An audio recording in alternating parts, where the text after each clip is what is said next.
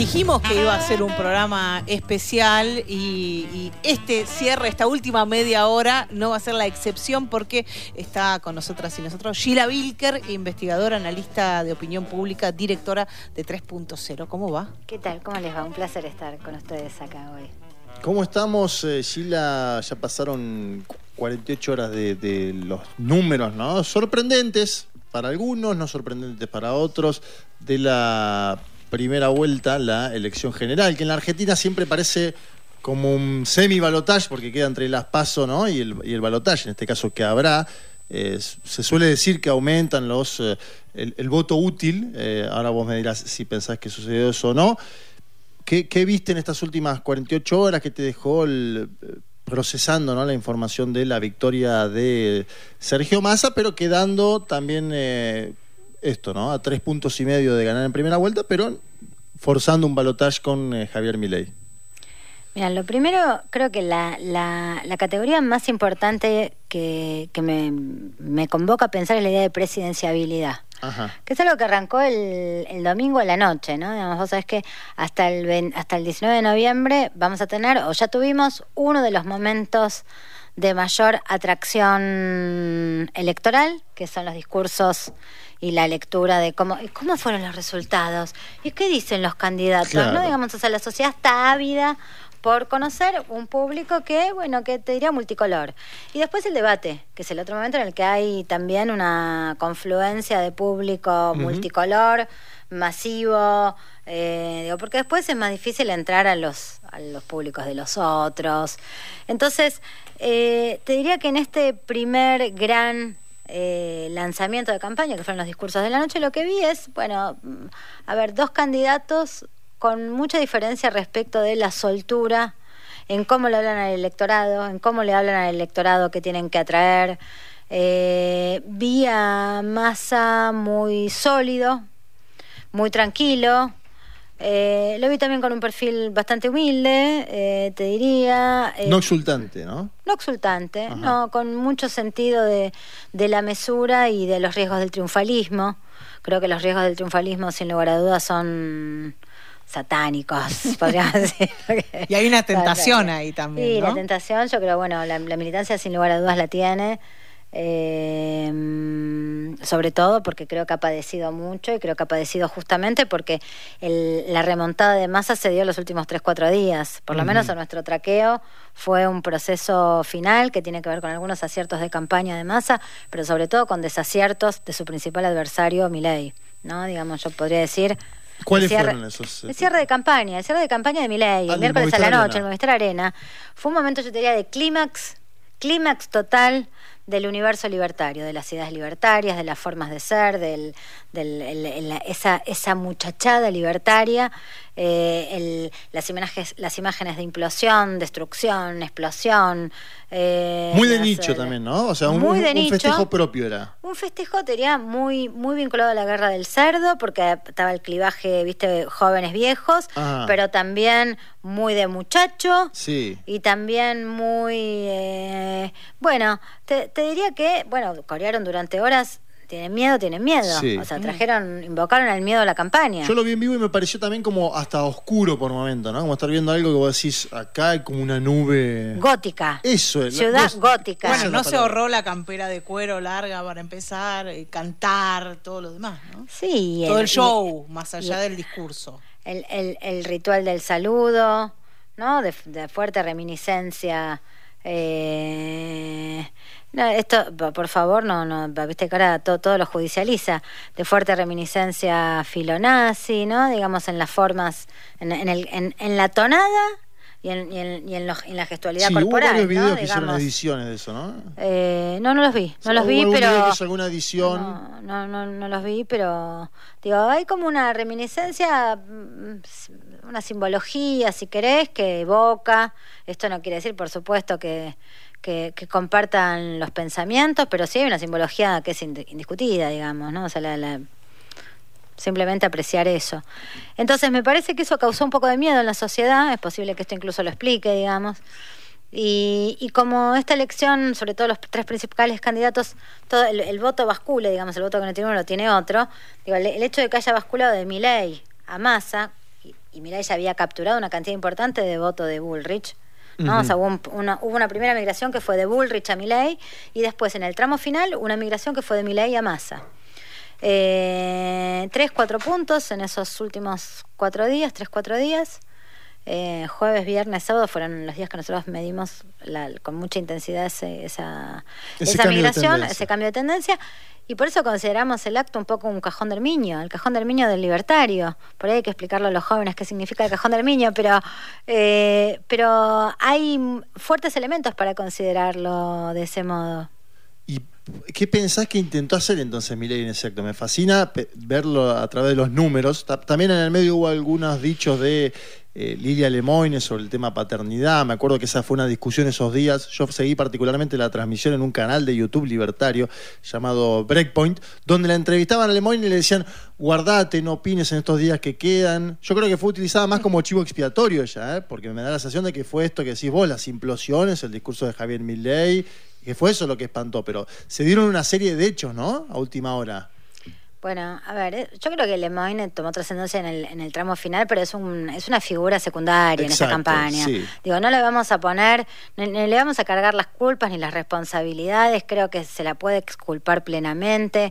Eh, yo te diría toda la campaña del libertario fue una especie de increscendo, increscendo donde, bueno, se, te diría mm, una, una, cosa lleva a la otra hasta que, bueno, el acto de cierre yo creo que fue, te dije recién, clímax. Y creo que es clímax porque es, viste, esos momentos donde hay intensidad máxima y, máxima tensión respecto de las ideas, el, el, nudo, el nudo ideológico, el nudo conceptual de una, de una campaña. Por eso la idea de clímax. Eh, y, lo de Venegas Lynch con el Vaticano también. Bueno, varios, tuvo sí, y, el, ataque al radicalismo, y, la, el, y, el, cántico durante una hora y media de tienen miedo, tienen miedo, la casta tiene miedo, después terminó teniendo miedo todo el mundo, una parte importante de la Argentina, eh, a tal punto que uno de los canales de noticias más importantes de la Argentina tituló Miedo en el Zócalo, ¿no? Abajo, con lo cual Digo, hay como una especie de campaña del miedo adelantado. Lo que vos estás viendo es que el miedo ya está en la sociedad. Sí. Y incluso está, te diría, impulsada por el propio partido de, eh, de la libertad avanza, ¿no? O sea, impulsado, porque su cántico principal es van a correr, tienen miedo. Eh, entonces, bueno, hay un fenómeno ahí. Es una empresa psicopática esta campaña. Buena frase. ¿No? Digamos, el o sea, unos, unos dicen, se viene la del miedo, no, se viene la de la bronca, no, viste cómo, qué, va a primar, eh, las especulaciones sobre si los electores, en lugar de manejan estos valores o tienen estas demandas o tienen estas propuestas, en qué clima anímico viven. Y yo, digo, por supuesto, también lo relevo, digamos, porque es cierto que el voto tiene un carácter anímico, sensible, muy importante. Eh, no, no, es lo único, creo que la gran centralidad que tomó esta campaña hace que, pues, digo, por eso estamos hablando del fenómeno de psicopatía y sobre todo porque además hay un, hay un, o sea, lo que no hay que perder de vista es que es una elección pospandémica. Ajá, interesa eso. Porque mi ley también en algún punto... Es un fenómeno pospandémico. Exacto. Es un fenómeno pospandémico. Y, y entre los nuevos problemas que trajo la pospandemia aparecieron los problemas de salud mental. Ajá. No, digamos, entonces el problema de el, el, problema de la puesta en valor de la locura, la crítica a la locura, la, o sea, digo, porque acá también hay un fenómeno de puesta en valor de la locura por, parte de, la, de, un segmento de la sociedad argentina. Eh, bueno, me parece que son como elementos que están ahí dando, dando vueltas. Eh, que juegan, que hacen esta campaña y que hacen esta campaña un fenómeno tan singular que además tuvo cosas que no ha tenido otras campañas. Por ejemplo, el tema de la religiosidad, el Papa, la discusión, de, o sea, están puestos en cuestión todos los consensos que creíamos intocables, todos. Creo que no quedó ninguno. Lo único que quedó, me decía eh, el otro día, no me acuerdo quién, es el incesto. Fuera del incesto, todo se puso patas para arriba. La paternidad, la, la religiosidad, la educación pública, la salud pública, la, eh, los derechos humanos, por supuesto, el estatus de la mujer. no sé qué más, podemos seguir, ¿no? Sí, por horas, si queremos. Por horas. Eh, la integridad del cuerpo. ¿Cómo viste, sí, indudablemente eso, sobre todo con el tema de la venta de, órganos, que hubo también una campaña la última semana por las calles, eh, bueno, silvestre, diríamos, ¿no? Con eso, contra Javier Milei, por supuesto. ¿Cómo viste la campaña? Campaña de, Juntos por el Cambio. Me interesa también pensar eso en el plano de que quedó desplazado a un tercer eh, lugar, que ahora tiene discusiones internas muy grandes y muy serias sobre qué posicionamiento tomar de cara al balotaje, a la, segunda vuelta, ¿no? Una posible, diría, implosión. Esas, esas implosiones que veíamos en las imágenes de Javier Milei podrían tener hoy el logo de Juntos por el Cambio, porque nadie se sabe, eh, nadie sabe qué va a pasar. Como un meme casi, ¿no? Un meme que dice acá al costado Juntos por el Cambio y está el loop de la presentación de Milei. ¿Y cómo, eh. cómo ves ese espacio hoy? ¿Qué pensás que hará, si querés, no sé, Mauricio Macri, que es la, personalidad más importante de ese espacio, que no tomó vocería en la campaña, pero que está ligado de cierta forma a, Javier Milei o que tiene cierta sintonía, ¿no? que charlan, que conversan? ¿Cómo, ves ese espacio, ese tercer espacio hoy? Está, está, en, problemas, está en ebullición, está en tensión y, lo más probable es que no sobreviva o no sobreviva en, la forma en que lo conocemos, ¿no? Digamos como, como una alianza de tres, cuatro partidos principales, el PRO, el, radicalismo, la coalición cívica eh, y propuesta republicana, podríamos decir un peronismo eh, anticá, no sé cómo, no, sabría cómo llamarlo.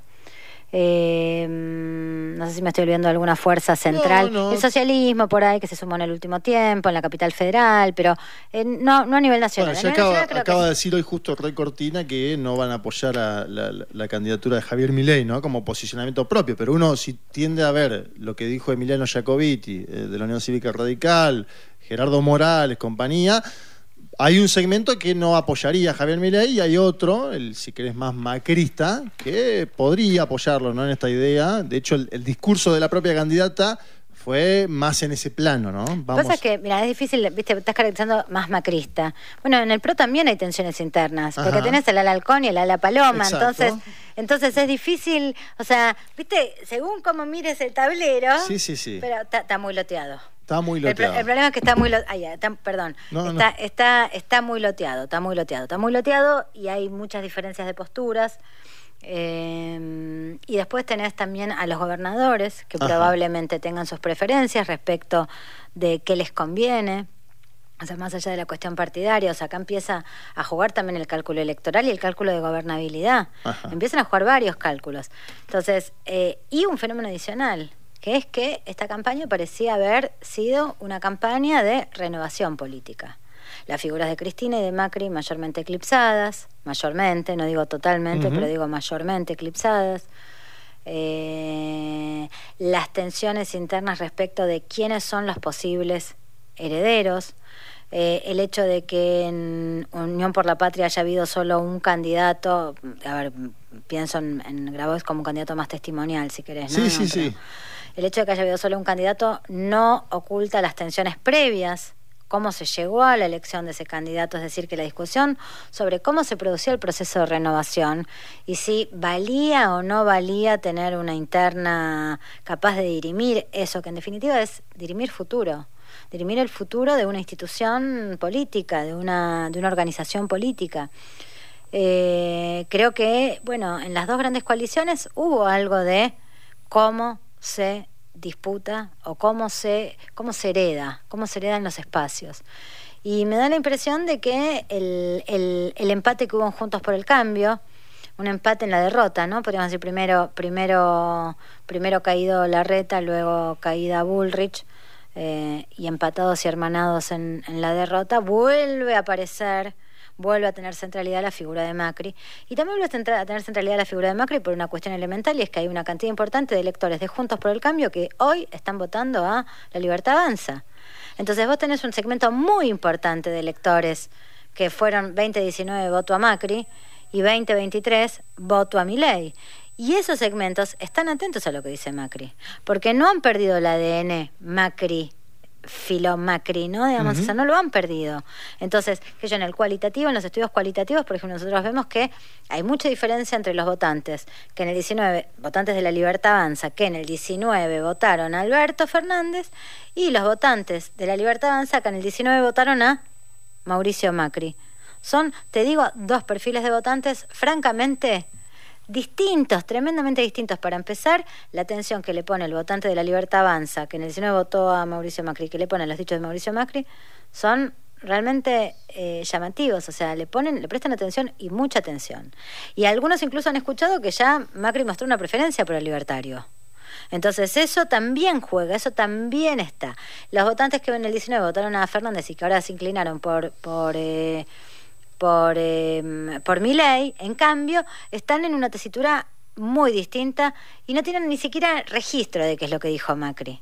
¿no? ¿Viste cómo son los sesgos cognitivos, no? La gente escucha una parte de lo, de lo dicho políticamente. ¿Y qué se expresa eso? Me interesa también el caso particular de aquellos que votaron, bueno, como buena parte de la población, porque sacó Alberto Fernández y Cristina 48 puntos, ¿no? En la primera vuelta, ganando en la primera vuelta. Sí ese segmento que intuyo no, no, mayoritario, pero que me interesa saber que votó a, Alberto Fernández y a Cristina y que hoy vota a mi ley, ¿qué, qué, visualiza? ¿Una degradación de los últimos años? ¿Una crítica económica? ¿Qué, cómo, pensás ese voto? La, la, la, foto de Olivos sigue teniendo pregnancia y sigue siendo, te diría, una explica, un gran explica, a ver, un instrumento a la mano que tienen los electores para, para manifestar su desilusión, su desencanto, su, yo diría en definitiva su sentirse traicionado, ¿no? Digamos, porque mm, por supuesto que la traición se vive más intensamente en la medida que haya dificultades económicas, pero, pero bueno, la verdad que las promesas de campaña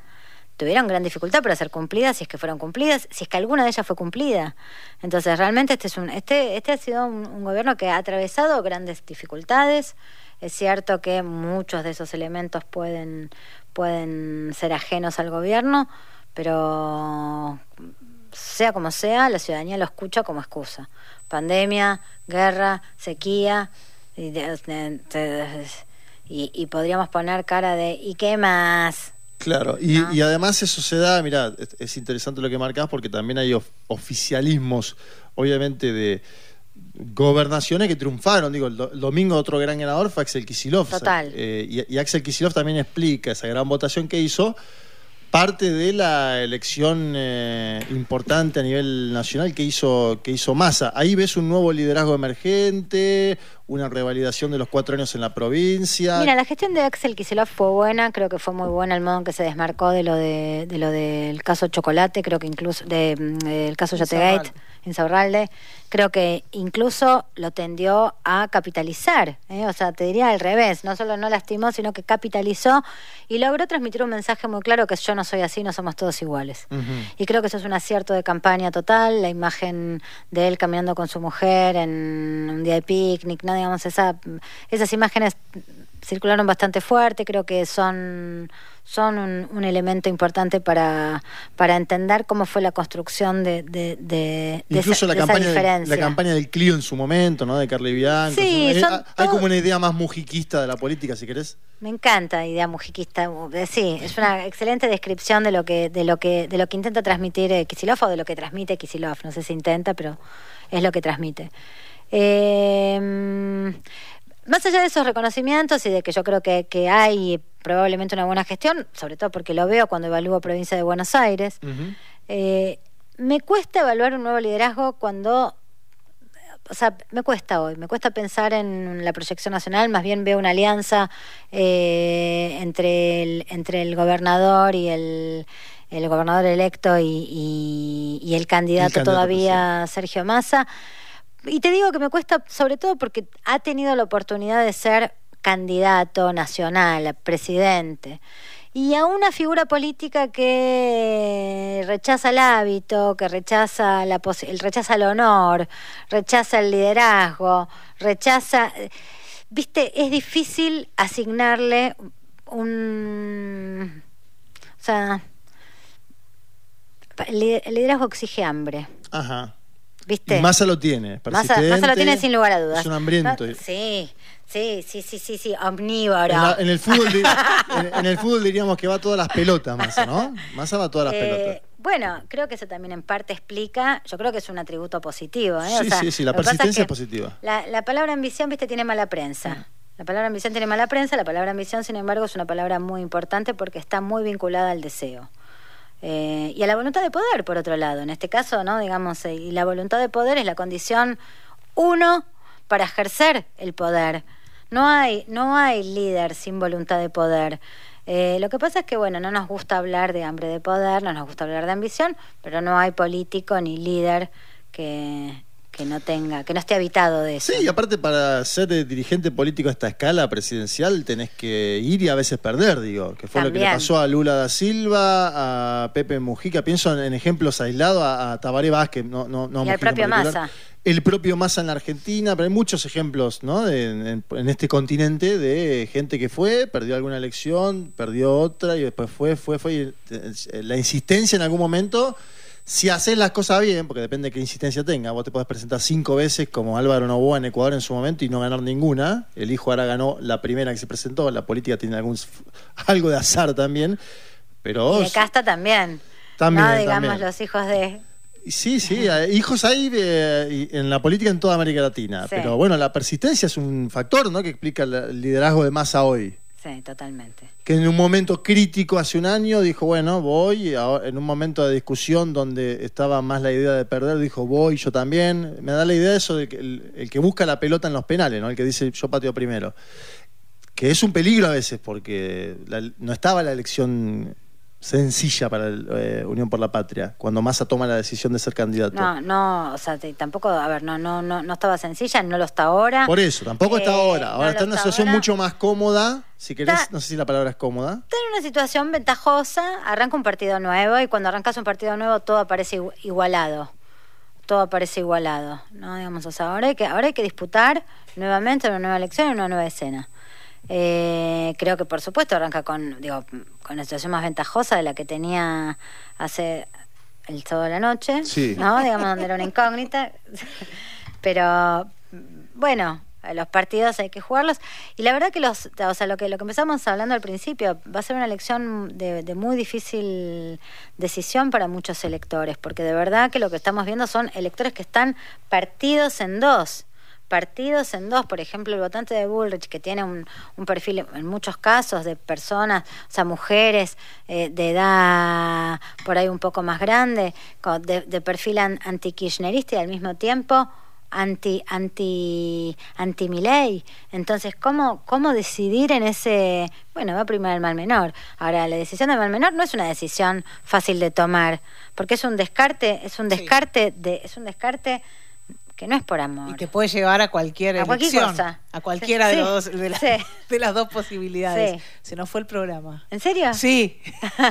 Eh, un placerazo, Gila Wilker, investigadora, analista de opinión pública, directora de 3.0. Eh, seguramente te volveremos a llamar o, algo en algún momento te vamos a molestar. Con mucho gusto.